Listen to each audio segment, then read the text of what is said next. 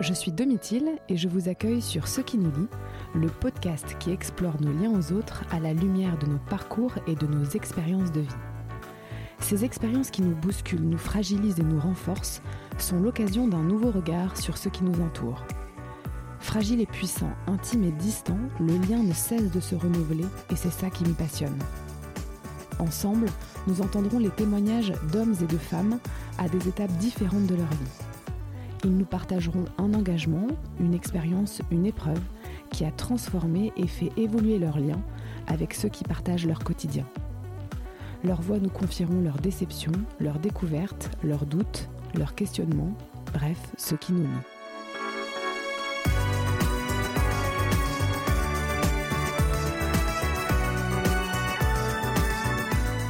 Lisiane et Romain, la trentaine, se rencontrent sur Tinder. Leur histoire débute à Lyon, entre leur appartement respectif et le flot de leur vie professionnelle.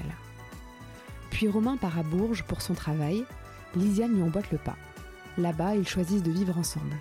D'une certaine manière, c'est le grand saut. Puis il y a le Covid et le confinement qu'ils vivent tous les deux l'un près de l'autre. En octobre 2020, deux ans après leur rencontre, ils partent faire le tour du monde pendant 14 mois. C'est un voyage exploratoire et Lydiane et Romain ignorent ce qui va suivre. Pourtant, ce voyage est un tremplin pour leur couple, car ils décident de se marier et de s'engager pour la vie. Lors d'une croisière sur le Nil, en Égypte, une question persiste. Comment se préparer au mariage lorsqu'on ne souhaite pas se marier à l'église? Car ils ont cette conviction à l'intérieur d'eux. Le secret d'un mariage durable et harmonieux, c'est avant toute chose de prendre le temps d'échanger sur ce qui compte vraiment. Lysiane et Romain vont faire de cette conviction intime et personnelle un projet entrepreneurial. Unio était né. Unio est la première plateforme de préparation laïque au mariage, 100% en ligne. À travers cette séance, plusieurs thèmes de réflexion et d'échange sur les enjeux de la vie à deux y sont proposés. Entreprendre en couple sur le lien du couple, c'est fort, c'est beau, c'est leur témoignage. Très bonne écoute. On s'est rencontrés en 2018, euh, comme beaucoup de couples de notre génération euh, sur Tinder. Génération Tinder, ouais. Ouais. et euh, du coup, on a parlé un petit peu et au bout de quelques jours, je pense, on s'est rencontrés. On a fait notre premier date qui a duré des heures et des heures. Une grande soirée, ouais. On, a, on avait rendez-vous. on pensait avoir rendez-vous sur un rooftop à Lyon. Et en fait, il pleuvait ce jour-là moi, j'étais jamais allé dans cet endroit, donc hyper confiant. J'allais voir l'accueil, j'ai dit voilà, moi je vais aller au rooftop et tout. Euh, comment on fait machin. Il me dit monsieur, mais il n'y a pas de rooftop ici. il n'y a, pas du tout de rooftop. Et euh, du coup, bah non, on a fait une soirée classique dans un bar. Un peu moins classique, on a beaucoup bu beaucoup de coups. on a bu euh, quatre pots de rouge, je pense, à, à deux toute la soirée. Enfin, une soirée qui, qui n'en finissait pas, mais pas parce que c'était horrible, mais parce que c'était juste trop bien et parce que le courant est bien passé, on s'est régalé. Et alors, euh, quand tu la vois euh, arriver, euh, qu'est-ce que tu te dis? On s'est rencontrés à Lyon parce qu'on travaillait tous les deux à Lyon. J'étais ingénieur dans les travaux publics, donc pas d'horaire de, début ni de fin. Bref, j'étais en avance. Mais du coup, je l'ai vu traverser avec, avec sa petite tenue, son petit jean, son petit chemisier blanc. Et euh, je me suis dit, ah, mais déjà, premier point, elle est très jolie. Tu l'as tout de suite reconnue euh, alors que tu l'avais jamais vue finalement, à part quelques photos. C'est vrai. Mais t'as fait semblant de pas me reconnaître. Ouais, mais parce que je faisais, je faisais le mec un peu. c'est un peu ça. Bah, de toute façon, Tinder aujourd'hui, les gens normaux mettent des photos d'eux quand même. Mais euh, ouais, ça correspondait. La photo était contractuelle. donc c'était plutôt pas mal. Et toi, Lisiane, quel souvenir tu gardes du coup de ce, de ce premier rendez-vous bah, Je me souviens m'être dit ça peut le faire. Et après, bah, pendant le date, hyper sympa parce qu'il n'y a jamais eu de blanc. Euh, justement, on a, ça a duré très très longtemps et on n'avait pas envie de partir ni l'un ni l'autre. Ça s'est fait naturellement, comme des vieux amis qui se retrouvent. Et du coup, à ce moment-là, alors, euh, donc, euh, vous vivez tous les deux à Lyon. Donc, tu es ingénieur. C'est ça, dans les travaux, je suis en coloc avec trois autres copains qui font la même chose. Et toi, Lisiane, du coup, qu'est-ce que tu fais? Tu travailles à ce moment-là euh? Oui, je viens d'arriver à Lyon depuis 2-3 euh, mois pour une mission de directrice d'un centre commercial à Lyon. Non, j'habite seule. Et j'ai quand même pas mal d'amis à Lyon parce que je viens de Saint-Etienne et que j'ai fait ma prépa à Lyon. voilà, j'avais envie de rencontrer quelqu'un. Et finalement, à partir du moment où je suis arrivée à Lyon, c'est allé hyper vite parce qu'on a dû se rencontrer deux mois après mon arrivée, je pense. Du coup, euh, vous gardez chacun euh, vos appartements? Est-ce que, euh, à un moment donné, vous, vous, décidez de vous installer ensemble Comment ça se passe? Oui, on a chacun notre truc de notre côté, mais, mais comme beaucoup de gens qui ont un début de relation, je parle pas encore de couple, on est toujours fourgués l'un chez l'autre ou l'autre chez l'un. Enfin. Et après, il y a eu le contexte qui a fait que ça a un peu accéléré. Romain a fait une mission à Bourges. À Bourges, et moi, je travaillais plus à ce moment-là, donc du coup, euh, j'étais tout le temps euh, à Bourges chez toi. Et après, il y a eu le confinement, et euh, on s'est pas du tout posé la question, c'est confiné ensemble. Ouais. Et on a, on a vécu notre meilleur confinement. ouais, là où des gens. Et alors, quand le confinement se termine, qu'est-ce qui se passe alors? Moi, je travaille plus. Et du coup, j'ai mené un peu une vie à cette époque de femme des années 50. ah oui, c'était épique. Euh, Romain donc, travaille à Bourges et moi, je me dis, il avait, il avait un, appart minuscule et délabré. Voilà, parce que moi, l'objectif, c'était de ne pas dépenser d'argent. Et c'était aussi le contrat avec Lisiane. On fait des bons dans le temps de plus en plus long, mais de se dire qu'on partait à Bourges, ok, mais c'était pour que ça dure pas plus d'un an et après on partait en voyage. Donc du coup, c'était l'idée de faire des économies et j'avais cet appart qui était miteux. Euh, l'hiver, il faisait la même température dedans et dehors. Et du coup, Lisiane, elle est venue, mais on s'est dit, vas-y, on va, on va se prendre un petit truc un peu sympa à la campagne. Oui, on se dit, euh, quitte à être à Bourges où on connaît personne, autant être vraiment à la campagne. Et du coup, on, visite euh, un petit prieuré et on s'installe officiellement pour la première fois ensemble, en fait. C'est vrai que c'est un peu la première fois qu'on signe un, contrat à deux et où euh, ouais où il y a vraiment nous et que nous quoi. Et à ce moment-là, du coup, ça fait combien de temps que vous êtes ensemble tous les deux quand vous vous installez euh, justement euh Deux ans. Ouais, j'aurais dit deux ans, peu de choses près. J'aimerais vous, vous, demander à tous les deux, justement, avant de, avant de vous rencontrer, en fait, quelle était votre, votre vision du, du couple et de la vie à deux Qu'est-ce que vous imaginiez pour votre vie? Parce que parfois on a tous un peu, euh, pas un plan pour soi, quoi, mais on a des envies, euh, des souhaits. Comment vous, vous visualisiez euh, la chose? C'est très différent, nous deux. Moi, j'avais un peu la vision que j'ai pas trop perdue de un gros amour, un grand amour qui se fait attendre, mais qui, j'y croyais vraiment. Et, et du coup, j'ai pas vraiment eu de relation longue avant parce que je me disais toujours quand j'avais quelque chose, je me disais ça peut pas être ça. C'est euh, c'est pas la folie et je crois que ça peut être la folie. Et Romain, c'est un peu différent. Ouais, complètement différent. J'ai passé mon, mon lycée, enfin mon collège, mon lycée, enfin on peut pas parler de copine ou quoi, mais sans relation amoureuse, si on peut parler de relation amoureuse à cet âge-là. Euh, et j'étais dans une optique, bah pareil, un peu très sélective. J'ai fait jusqu'à ma première copine, donc en prépa seul parce que je voulais pas faire de concessions. Je me suis dit, ça vient pas, donc c'est que, en fait, tu t'inventes peut-être une vie, et, euh, j'ai complètement switché. Euh, et, je me suis mis avec euh, bah, les premières venues, des. Pour le coup, je faisais beaucoup de concessions. J'étais avec des gens qui me plaisaient pas, mais c'était pour pas être tout seul. Et je me suis traîné des histoires qui ne sont pas le moi d'aujourd'hui ou quoi, et qui me ressemblaient pas. Et alors, tous les deux, euh, vous êtes issus euh, de quel style de, famille euh? Moi, de mon côté, je dirais assez classique sur la forme. Mes parents sont mariés depuis qu'ils ont 21 ans. Après, je dirais pas que c'est mon modèle de couple, mais en tout cas, j'ai grandi avec, bah, justement, d'autant plus, on rencontre une personne et on reste toute la vie avec. Après, en tant que couple, c'est pas mon, mon modèle en tant que construction de famille, oui. En tant que couple, moins. Et moi, euh, mes parents sont mariés, mais mon père a été une première fois marié. Il a eu un, fils, mon, demi-frère. Euh, on a 12 ans d'écart. Et il a divorcé et il a rencontré ma mère à 40 ans. Ils se sont mariés quand j'avais 18 ans.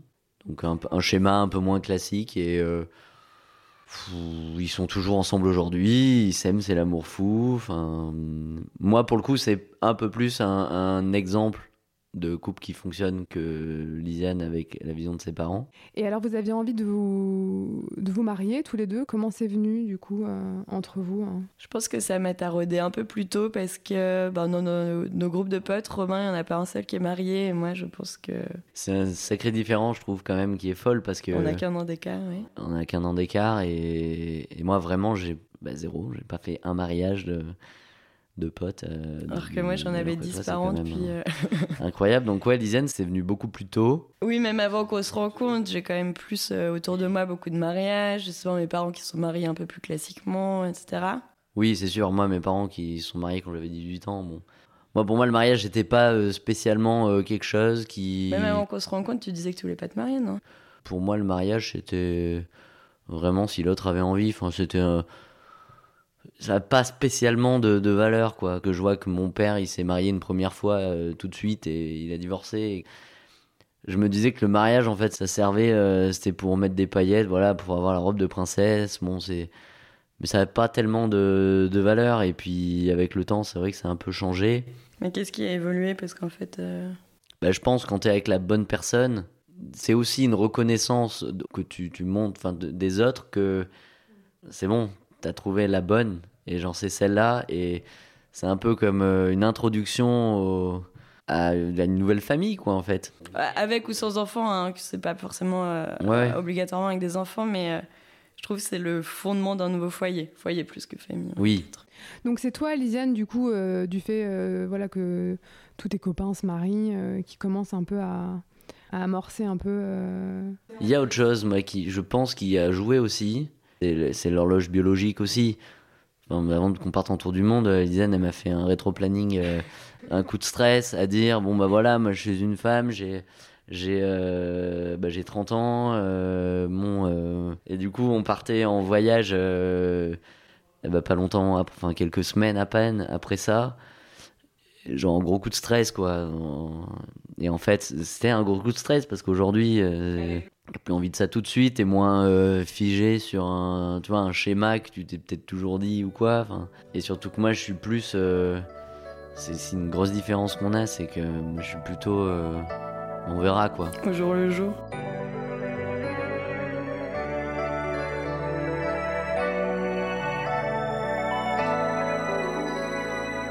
Alors, du coup, pourquoi vous décidez de partir euh, tous les deux en tour du monde euh, Comment ce projet s'invite dans l'histoire? Moi, je, pense que de mon côté, ça date même d'avant ma rencontre avec Romain. En fait, j'avais déjà fait un premier long voyage euh, quand j'étais étudiante, de 7 ou 8 mois.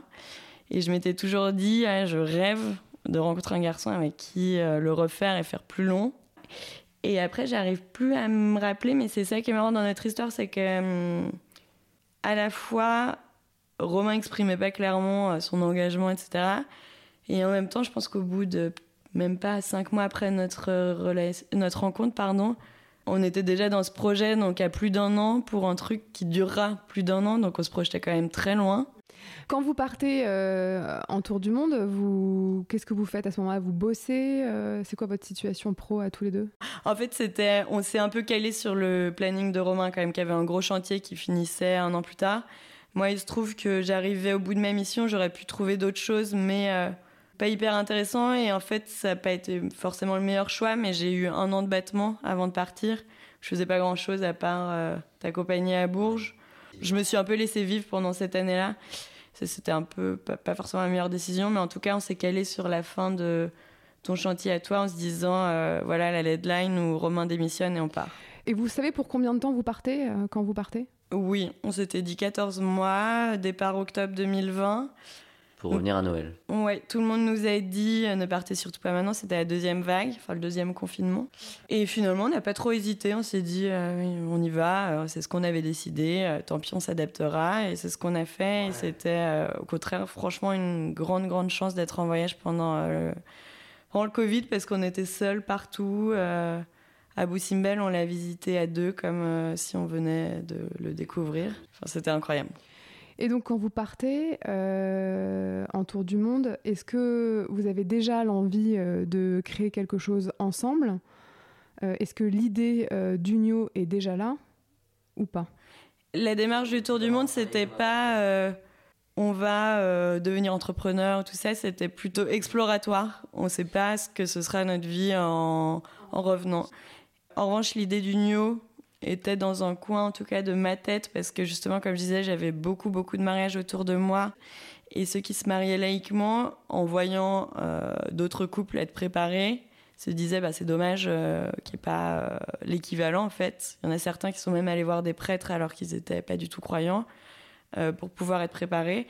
Donc ça, j'avais déjà fait ce constat, c'était dans un coin de ma tête. Alors ouais, justement, parce que hum, comment est né Unio? Alors il y a eu une, une, prénaissance un peu euh, voilà dans un coin de ta tête toi euh, qui est parti euh, voilà de, de, ce que tu constatais autour de tes amis. Mais entre vous comment comment c'est arrivé? C'est très précis. On est euh, le premier pays qu'on fait c'est l'Égypte. Et, euh, et, là on a fait une croisière sur le Nil sur un, un bateau traditionnel à voile égyptien qui s'appelle une felouk et qui est un petit bateau on vit sur le pont on dort sur le pont on mange sur le pont on est assis toute la journée sur euh, 4 mètres carrés de tapis. Et euh, le bateau fait des bords, ici et là, au gré, euh, au gré du vent. On s'arrête de temps en temps visiter un temple ou quoi. On se lève, on se couche avec le lever du soleil, on, incroyable. Mais du coup, c'est un, c'est particulièrement contemplatif, en tout cas, ce moment-là du, voyage.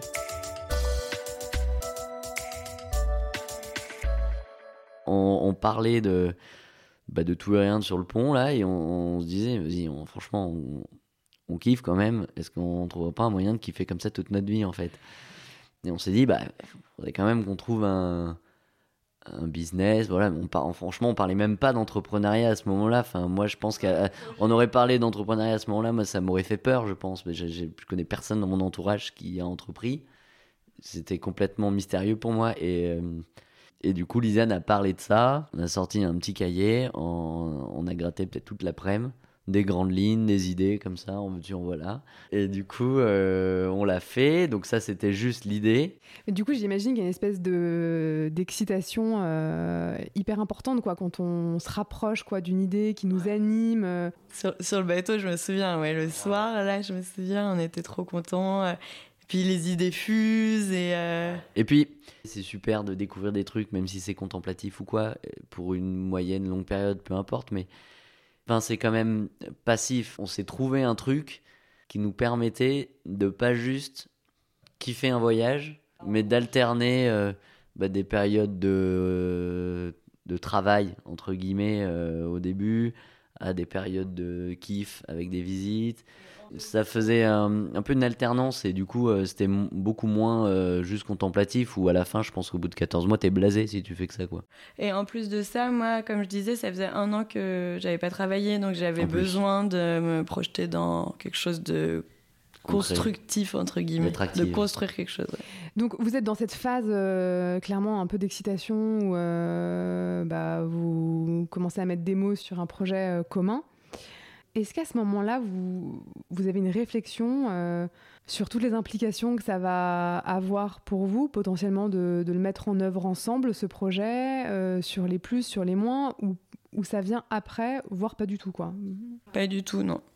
Pendant le voyage, déjà, on a vu euh, quelques différences dans nos façons de travailler, etc. Mais c'était plus euh, sur des sujets précis que vraiment se questionner sur euh, comment ça va chambouler notre vie ou tout ça. On s'est jamais trop posé cette ouais, y question. Il n'y a pas la prise de recul où tu regardes euh, à moyen long terme.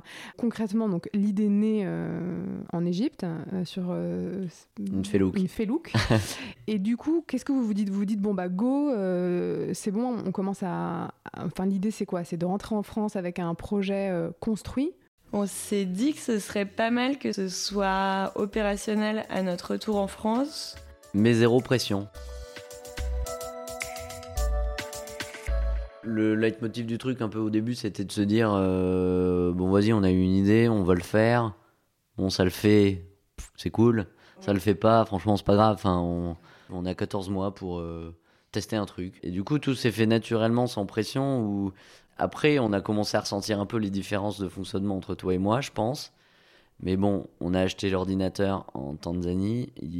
Chacun, naturellement, s'est positionné sur euh, son Sur rôle et les rôles qu'on a aujourd'hui. C'était vraiment, ça coulait de source. C'était quoi, du coup, euh, par exemple, toi, euh, Lisiane, sur quoi tu t'es positionnée euh, de manière un peu instinctive hein? Je dirais trois choses. Euh, la première, le contenu. C'est moi qui ai lu les euh, 150 livres de développement personnel, mais parce que j'ai plus ce, ce goût-là.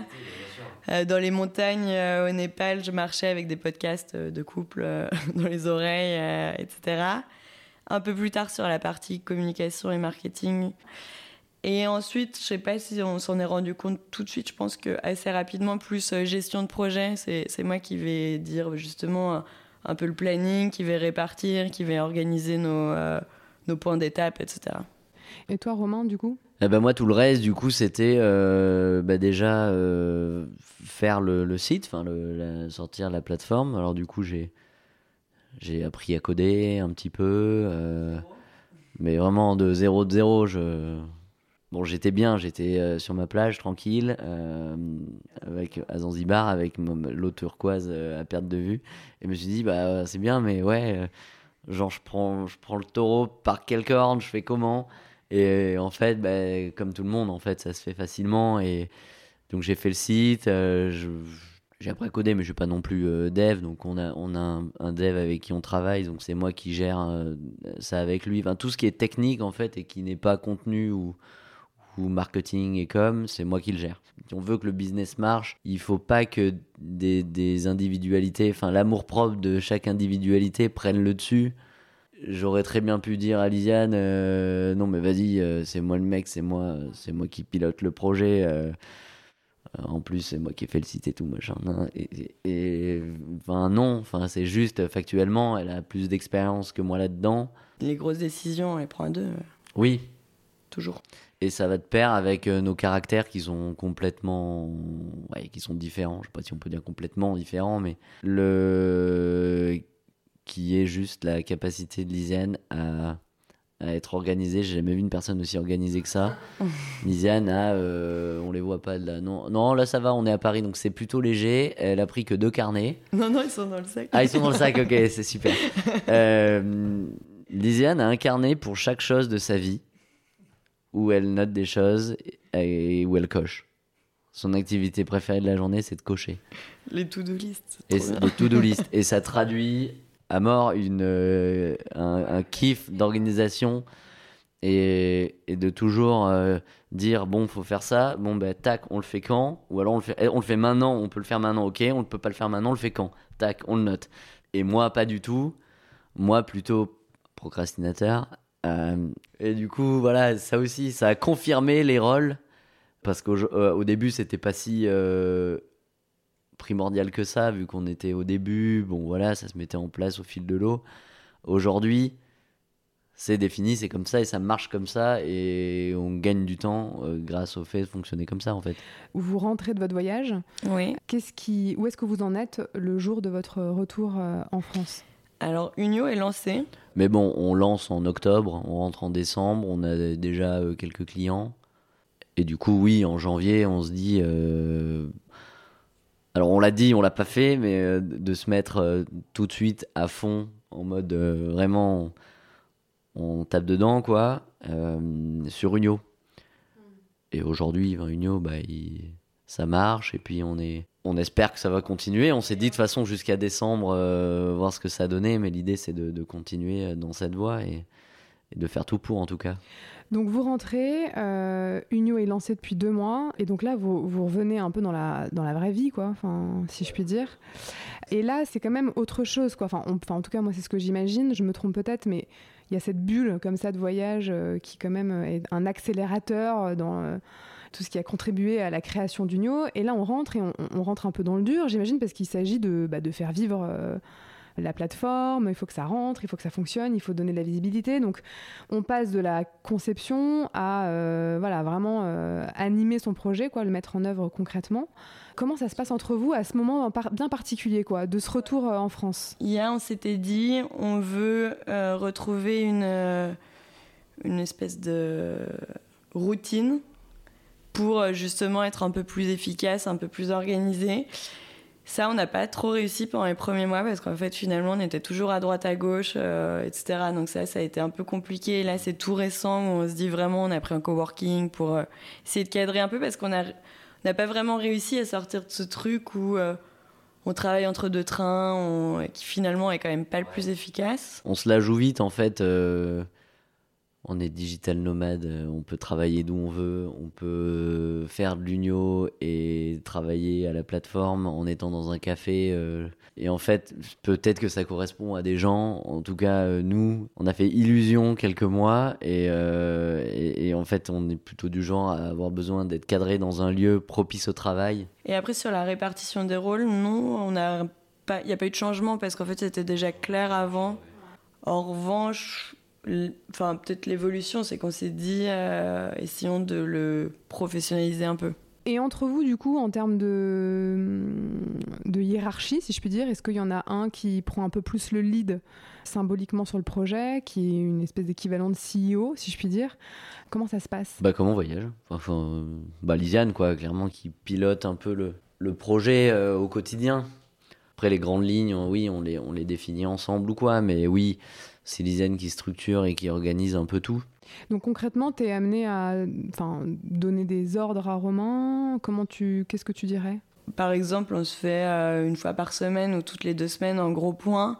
Et c'est moi qui vais lui dire Attendez où de ça euh, Qu'est-ce qu'on te fixe pour euh, dans 15 jours comme objectif? Mais non, c'est pas des ordres. C'est moi qui prends l'initiative de un peu formaliser en fait nos objectifs là où on veut en être dans un mois, là où on veut en être dans trois mois, etc. Et toi, Romain, tu, le vis comment, du coup, cette organisation entre vous hein?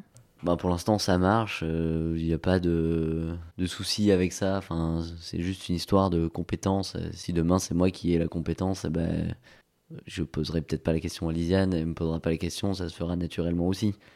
Après, sur nous, quelque chose qui. Enfin, c'est pas une incertitude, mais je, je demande à voir comment ça va, ça va se transformer.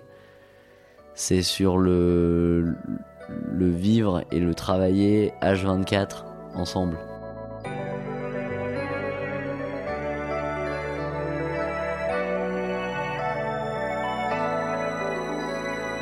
Bon, déjà, on part en 14 mois en voyage. Donc, quand on l'annonce à des potes, déjà, il y en a pas mal qui se disent Waouh, vous êtes chaud. Partez tous les deux en voyage, 14 mois, en plein Covid, où vous allez voir personne. Vous allez rester 24 heures sur 24, 7 jours sur 7 ensemble. C'est ce qu'on a fait. On s'est juste séparés deux jours euh, à Bangkok sur 14 mois. Et sinon, on a passé 24 heures sur 24, 7 jours sur 7, à moins d'un mètre l'un de l'autre. Et, du coup, on arrive, oui, à, ce moment-là où on revient et. Euh, et où du coup bah, c'est la même chose, sauf qu'il n'y a plus tout le, cadre, comme tu disais, et du coup tu te lèves le matin, tu la vois, tu vas au travail, bon tu vas au même endroit au même, au même endroit pour travailler, donc tu fais le chemin avec elle, tu travailles toute la matinée avec elle, tu manges avec elle le midi, tu la revois l'après-midi. Euh, si tu as une réunion, bah, tu peux pas t'échapper parce que la réunion, elle est avec elle. tu rentres, avec elle. C'est difficile en plus quand as un business en commun d'arriver à conjuguer euh, les deux. Donc on s'est dit à un moment donné, ben, on va on va travailler dans des endroits différents. En vous entendant parler, je, je pense que peut-être se rajoute aussi, euh, d'une certaine manière, le fait que vous êtes en plus le, les, les, testeurs de votre propre produit, si je puis dire. Vous avez décidé de vous marier entre-temps. À quel moment, justement, euh, vous avez décidé de vous marier tous les deux? En fait, globalement, on savait qu'on allait se fiancer pendant le tour du monde. Ouais, on le savait, tu espérais, tu espérais. Oui, plus ou moins, ça aurait été plutôt une surprise qu'on se fiance pas quand on l'a annoncé à tout le monde. Euh, tout le monde euh, était là, ah ok. Donc c'était au milieu et après, en effet, on a fait euh, les sept séances d'air à cheval sur le voyage et en rentrant. Du coup, on est bien préparé parce qu'on se marie aussi à l'église. Donc on a fait la préparation à l'église et la préparation unio. Et toi, Lisiane, qu'est-ce que tu as découvert et qu'est-ce que tu découvres euh, de Romain euh, dans ce contexte justement euh, d'entrepreneuriat en couple sur le lien du couple Tu dirais quoi? C'est ce qu'on se disait, il se transforme vraiment dans la partie communication. Il s'ouvre beaucoup plus sur justement l'aspect introspectif, etc. Beaucoup plus dans l'écoute aussi. Moi, je me livre du plus. Et après, c'est quelque chose que j'avais déjà découvert, mais qui s'est vraiment confirmé avec le fait d'entreprendre ensemble. C'est un peu le côté euh, force tranquille. Moi, je suis hyper émotive. C'est les montagnes russes. Euh, c'est génial. Et le lendemain, en fait, euh, pourquoi on fait ça? C'est pas bien. on n'est pas légitime ou je ne sais quoi. Et Romain va être beaucoup plus linéaire et, et, du coup c'est hyper agréable bah, pour ce projet et pour la vie en général d'avoir quelqu'un à côté de soi qui est un peu plus tempéré, force tranquille, etc. en soutien.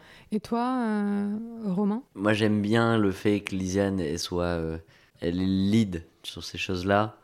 Quelque part, moi, ça me rassure aussi un peu, je pense. Et euh, après, je l'avais peut-être pas mesuré si euh, sensible que ça, mais dans le bon sens du terme de sensible, ça va du coup un petit peu en lien aussi avec de, la curiosité, mais, mais elle a une capacité à emmagasiner de l'info et de la, restituer et de le garder en tête c'est incroyable. Je pourrais pas euh, emmagasiner le quart de tout ce, que, ce qui se passe dans cette tête. Et après, plus globalement, je pense que hum, notre vécu perso plus Unio, peut-être pas très humble de dire ça, mais euh, je pense qu'on se connaît mieux que beaucoup de couples qui euh, sont ensemble depuis 30 ans. En fait, je pense qu'on est allé dans des profondeurs, dans le bon sens, hein, aller au fond des choses. Je pense qu'il y, a relativement peu de couples, surtout à notre âge, qui sont allés je te l'ai un peu imposé en fait. Ce côté introspectif au début, tu n'avais pas trop et finalement. parce que c'était nécessaire pour euh, notre couple. Bah, on le remarque dans nos couples qu'on accompagne, Unio, il y a quand même souvent un moteur sur ces sujets qui a envie d'aller dans le fond et un, enfin pas toujours, mais un autre qui est un peu plus à traîner la patte. Euh, c'est bon, on se connaît, il n'y a pas besoin d'aller plus loin. Je me posais une question euh, justement euh, par rapport à votre entourage et à vos amis. Est-ce que le risque, entre guillemets, si je puis dire, euh, en créant justement une plateforme d'accompagnement des couples, c'est pas de devenir dans le regard des autres un peu le, le super expert quoi, de la relation? Est-ce que vous avez l'impression parfois que ça peut créer un biais dans vos relations amicales? Comment vous le ressentez ça? Moi, complètement pas, parce que que ce soit mes potes ou, si ma famille, c'est, je pense que ça leur paraît un peu lunaire ce qu'on est en train de faire. Et du coup, je me rends compte de la différence aujourd'hui. Mais du coup, ouais, il n'y a pas du tout cette question de euh, tu deviens le référent couple euh, quand ça va pas avec euh, ma meuf ou quand ça va pas avec mon mec. Parce qu'ils n'ont pas cette sensibilité et, ils, ne pensent pas que j'ai une plus-value. D'ailleurs, quand on a dit qu'on lançait Unio et qu'on a expliqué ce que c'était, une fois qu'on a passé le cap du euh, mais qui va acheter ça ou quoi, enfin ça parle à qui, ce qui traduit déjà quelque chose. Euh, les questions d'après c'était mais mais enfin pourquoi vous Vous n'êtes pas euh, psychothérapeute, je sais pas, et ils, ont eu du mal avec ça?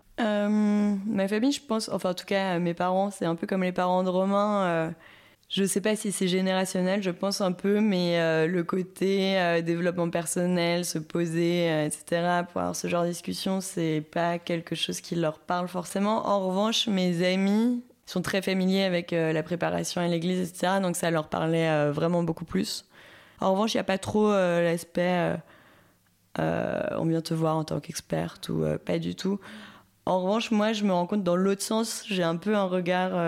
D'analyse. Ouais. ouais beaucoup plus qu'avant, en tout cas sur les couples qui peuvent euh, nous entourer. Et justement, alors pour élaborer le, contenu que propose Unio, euh, je me suis demandé si vous étiez parti de, de votre propre vécu euh, ou pas. Pour l'élaborer, pas vraiment dans un premier temps. J'ai plutôt, comme je le disais, pris plein plein de ressources, des livres, des podcasts. Ensuite, je me suis dit bah, comment je synthétise ça en grands thèmes après, j'ai regardé aussi un peu ce qui se faisait aux États-Unis où ça existe ce, type de, préparation, un peu ce que faisait l'Église. Pour, en fait, l'objectif, c'était de se dire, euh, je fais le travail en amont pour les couples, pour que quand ils, décident de faire cette préparation, ils sachent que en faisant ces sept séances, ils auront un peu tout balayé. Alors, le premier thème, c'est un peu faire le bilan jusqu'à aujourd'hui. Donc, euh, d'où on vient en termes d'héritage familiaux, justement, sur euh, des modèles de familiaux, des modèles de couple, euh, etc. Et aussi d'où on vient en tant que couple. La deuxième séance, c'est sur vraiment l'engagement, donc pourquoi on se marie alors que c'est pas la seule façon de, de, vivre à deux. Quelle en fait recette on veut mettre dans notre mariage Pour nous, ça signifie quoi? Quelles sont les valeurs? Quelle est un peu notre mission de couple, etc. la troisième séance, c'est la communication. La quatrième séance, c'est euh, traverser ensemble les épreuves, les conflits, les difficultés aussi qui peuvent venir de l'extérieur. La cinquième séance, c'est la sexualité. La sixième, c'est fonder une famille. Et la septième, c'est euh, se projeter dans l'avenir, donc euh, aussi bien individuellement et comment le couple en fait peut être un, support pour les projets de, chacun individuellement et aussi les projets de, couple. Et alors justement dans, ces, dans tous ces thèmes-là que tu énumères, euh, est-ce qu'il y en a un qui, vous tient particulièrement euh, à cœur? Et si oui, pourquoi? Moi qui me tient particulièrement à cœur parce que je pense que c'est celle où elle m'a apporté le plus de choses et où j'ai fait le plus de progrès, c'est... Ah du coup en disant ça je suis tiraillé entre deux. C'est... Bah, j'aurais, dit, j'aurais dit la communication et euh, une partie spécifique qui est dans la séance qui, qui traite de, traverser les, épreuves ensemble, qui est la partie sur le pardon. J'ai appris à, appris à demander pardon à, 30 ans. Par exemple, euh, bon, il se trouve que Lisanne a dû faire un scanner, euh, pas un scanner, un, IRM du cerveau. Elle était complètement stressée, je pense qu'on a même pleuré de souvenirs. Et, et, où du coup, elle cherchait du réconfort ou quoi auprès de moi. Et moi, j'étais pas du tout dans la même posture. Et j'essayais de lui trouver une solution, ce qui est le truc le plus énervant de la Terre. Euh, j'essayais de lui trouver une solution et d'essayer de rationaliser le truc, lui dire Mais en vrai, c'est pas parce que tu fais un IRM que t'es plus malade que, que hier où t'avais pas de rendez-vous, quoi. T'as aucune raison d'être stressé. Et du coup, elle était pas bien, on était en conflit là-dessus. Elle est partie faire son IRM. Et du coup, je lui ai renvoyé un message derrière en me disant Bah voilà, je te présente mes excuses parce que tu m'as tu m'as exprimé ton angoisse ou quoi et au lieu de juste la recevoir ce que j'aurais dû faire je, me suis un peu fermé et genre j'ai essayé de te trouver une solution tout de suite et c'est quelque chose que j'aurais jamais fait avant que ce soit de m'excuser pour ça et encore moins de, de dire un truc du style euh, euh, en fait j'accueille juste ce que tu me dis et j'essaie pas de te trouver une solution parce que tu me parles pas de ça parce que tu as besoin d'une solution, mais parce que tu as juste besoin de, d'en, parler en fait. Cet exemple, il réunit bien les, deux séances entre le pardon et le, la communication moi ça m'a vraiment euh, ça me parle le plus. Il y en a deux, moi j'aime beaucoup euh, la première séance sur nos héritages parce que je trouve que hum, la maturité elle vient aussi de là de faire un peu le tri dans tout ce qu'on a reçu. Euh, entre ça, je veux consciemment le garder parce que j'ai trouvé ça chouette dans ma famille et ça, bah, en fait, non. Je pense qu'il y a beaucoup de gens qui, sans se poser la question, soit refusent tout en bloc, soit au contraire, euh, ont absolument aucun esprit critique et vont reproduire. Et je trouve ça intéressant à deux de se dire euh, Ah, tiens, ça dans ta famille c'est chouette, ça on le garde, ça au contraire, bon, en fait, ça ne nous correspond pas. Et du coup, cette espèce de bilan, je le trouve hyper intéressant.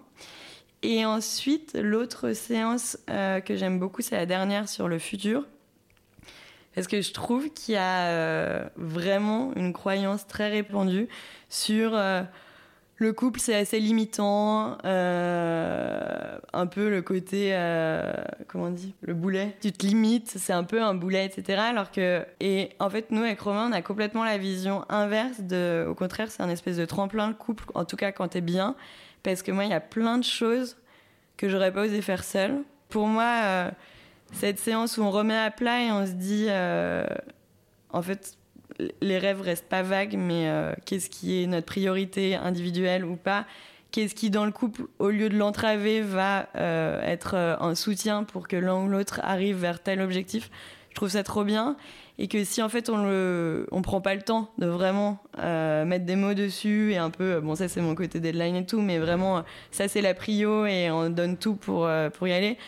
Bon, on peut vite je pense vivre une vie un peu passive où on se laisse porter et finalement on va pas vers euh, ce qu'on a vraiment envie de vivre.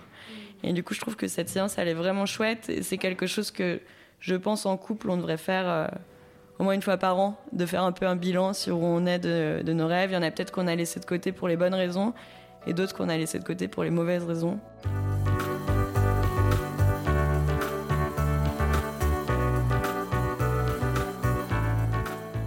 montage de cet épisode a été réalisé avec l'aide d'Anaël Larue et de Lola Sotioyer. La musique a été composée par Thomas Laverne. Je suis Domitil Tassin et vous écoutez Ce qui nous lie, le podcast qui raconte l'évolution de nos liens au gré de nos parcours de vie. Pour soutenir Ce qui nous lie, n'hésitez pas à vous y abonner, lui mettre 5 étoiles ainsi qu'un commentaire, c'est vraiment ce qui m'aide le plus. Je vous retrouve toutes les trois semaines pour un nouvel épisode. Car le salut c'est le lien, et sans le lien, il n'y a rien.